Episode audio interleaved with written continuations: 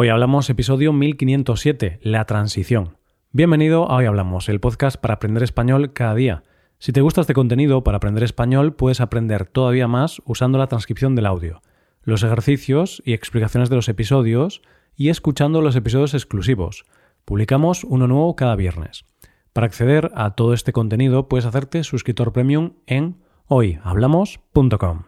Hola oyente, ¿qué tal? ¿Cómo estás? El presidente del gobierno en 1976, Adolfo Suárez, dijo esto en su primer discurso. Si la sociedad española aspira a una normalización democrática, vamos a tratar de conseguirla. Si se ha iniciado como tarea urgente la reforma política, vamos a acelerarla con el realismo que nuestro tiempo exige. Y si nos encontramos con graves problemas en nuestra vida diaria, vamos a esforzarnos en encontrar soluciones. Quizá no entiendas bien de qué habla aquí Adolfo Suárez, pero después de este episodio entenderás a qué se refería. Hoy hablamos de la transición.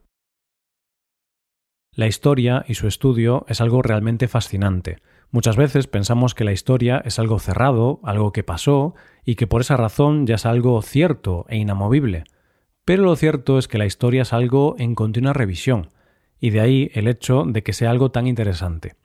Lo que hace que esté en constante revisión son muchos factores, pero uno de ellos, y fundamental, es el tiempo, o más bien la perspectiva que da el tiempo. Por ejemplo, Hablar de la guerra civil española mientras sucedía era posible, pero faltaba la perspectiva del tiempo y poder conocer todos los puntos de vista y qué pasó realmente.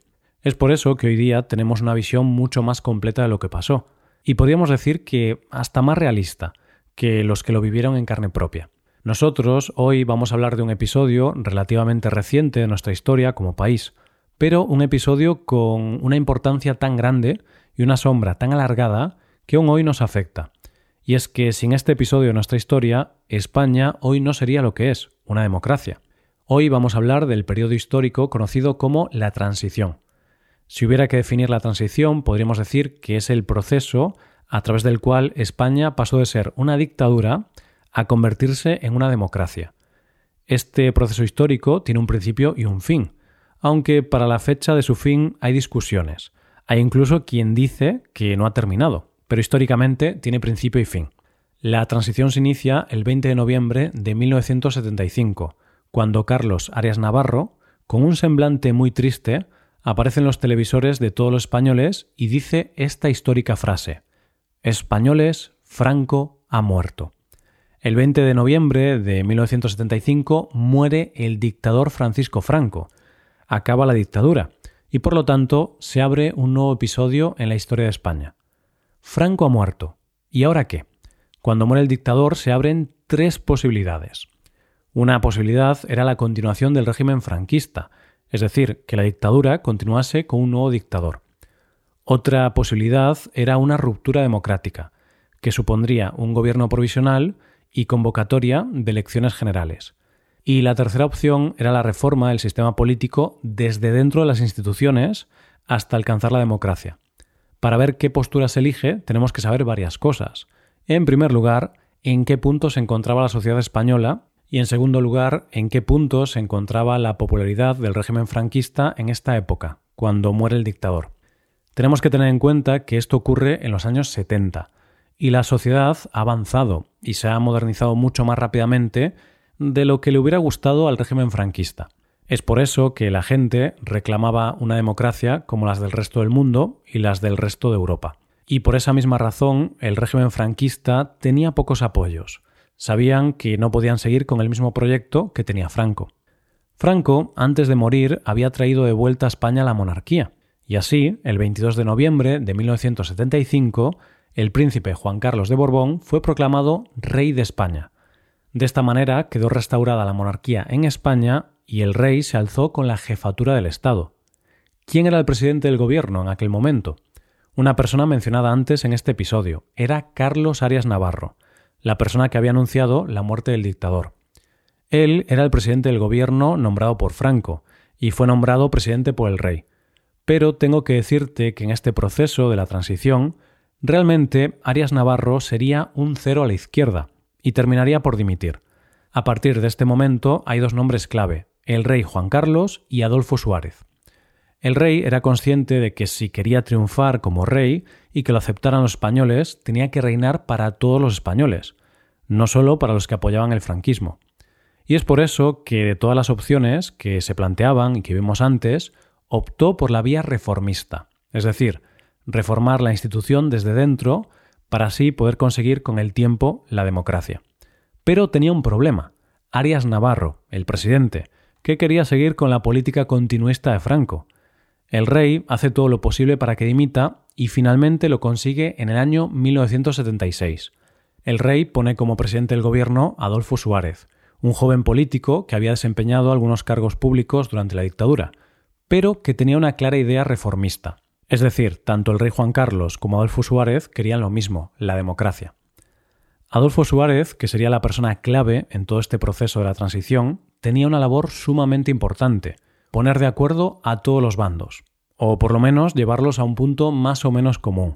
Tenía que hacer una reforma aceptada por todos.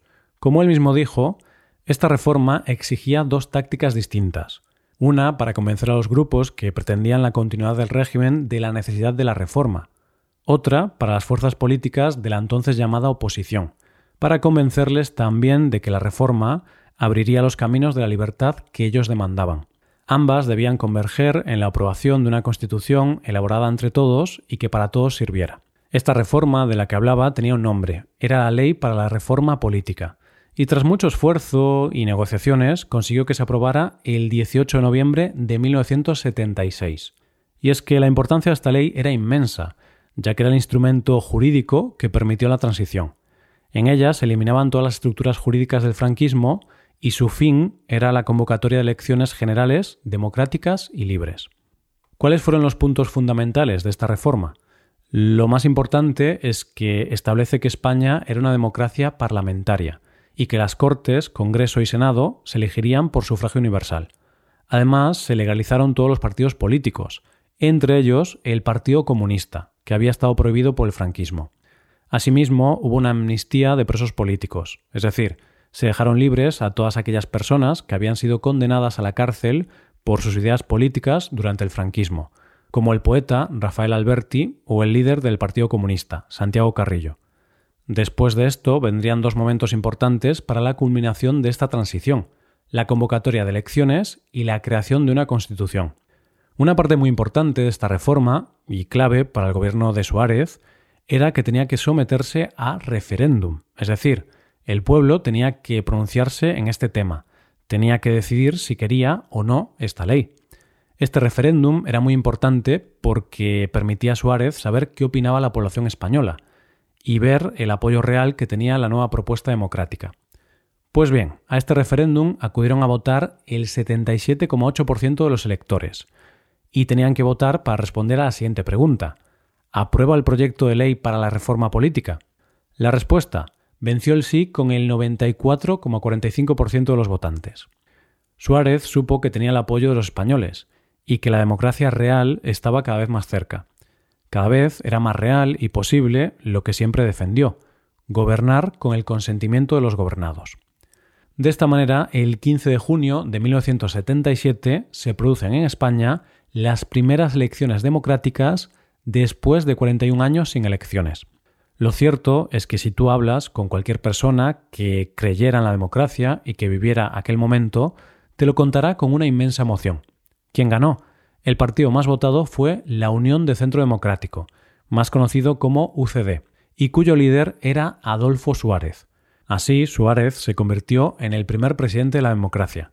No fue presidente por haber sido puesto a dedo por el rey, sino que fue elegido democráticamente por los españoles. Su partido consiguió 166 escaños, se quedó a nueve de la mayoría absoluta, y fue seguido por el Partido Socialista Obrero Español, PSOE, con 118 escaños. En estas elecciones y con estos resultados se dan dos elementos clave para una democracia sana. Por un lado, se dejan de lado, porque no obtienen casi votos, los partidos con ideas más radicales.